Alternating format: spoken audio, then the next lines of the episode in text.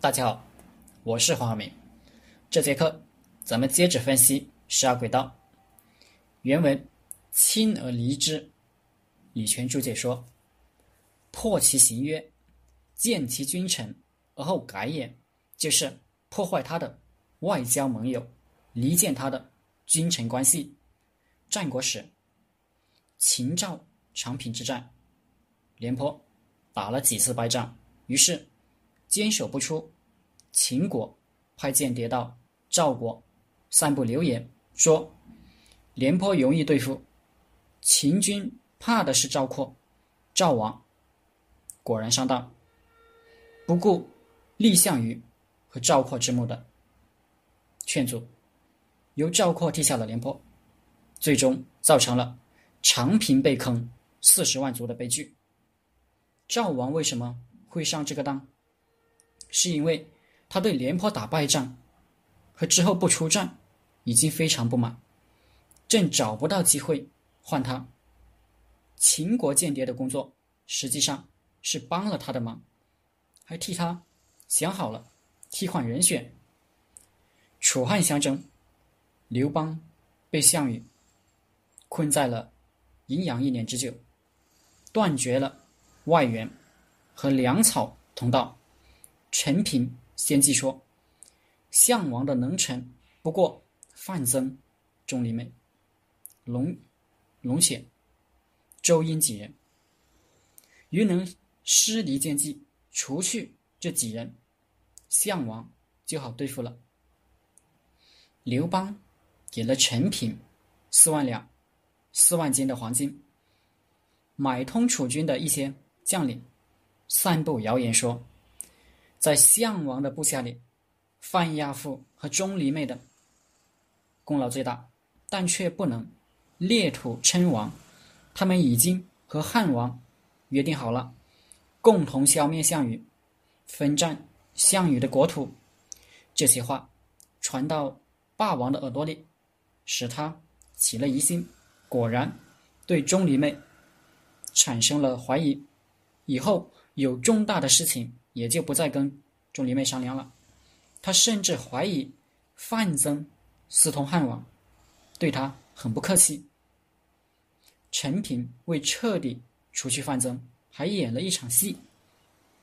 有一天，项羽派使者到刘邦营中，陈平让侍者准备好十分精致的餐具，好酒好肉的招待，问亚父范增。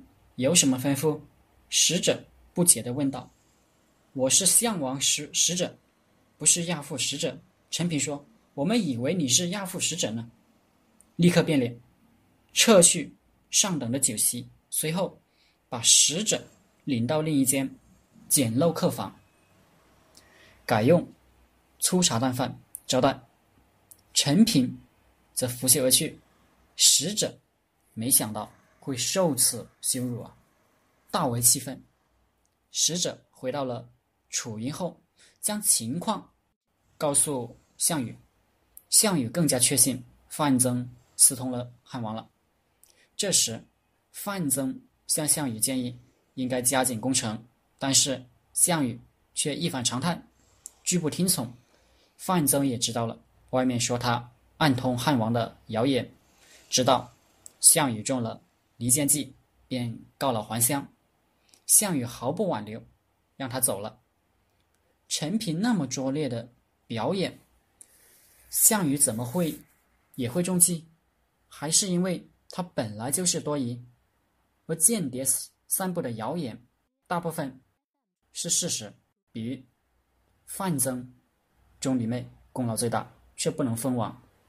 项羽本来就不舍得给人封赏。韩信说：“他给人封王封侯，大印刻好了，还抓在手上，磨来磨去，不舍得给人，恨不得再收回去。他自己心里有鬼，谣言又正好挠到了他的痒处，不由得他不信。那范增有没有问题呢？也有问题。鸿门宴上，项羽没听他的。”把刘邦放走了，他冲着项庄大骂：“庶子不足与谋。实际上，人人都知道他是骂项羽。范增什么智慧都有，就是没有和项羽相处的智慧，而这恰恰是他欲得志于天下最需要的基本素质。他为什么会这样呢？还是人性的弱点。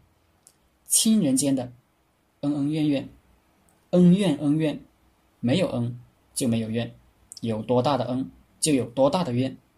我们和敌人的关系很简单，就是利益之争，打打谈谈。亲人之间的关系则比较复杂，成了爱恨情仇。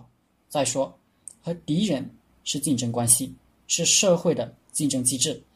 团队内部成员之间呢，也有竞争关系，因为组织本身也是一个竞争和分配机制。离间计就是外部竞争者打破竞争的边界，参与到敌方的内部竞争中去。那就四两拨千斤了。堡垒都是从内部攻破的，要想不中离间计，还是要靠领导者自己的人格和胸怀。好了，这节课就先和大家分享到这里，大家可以加我的 QQ 微信幺零三二八二四三四二，我们一起读书、创业、赚钱，讨论企业管理、团队管理、互联网投资。谢谢大家。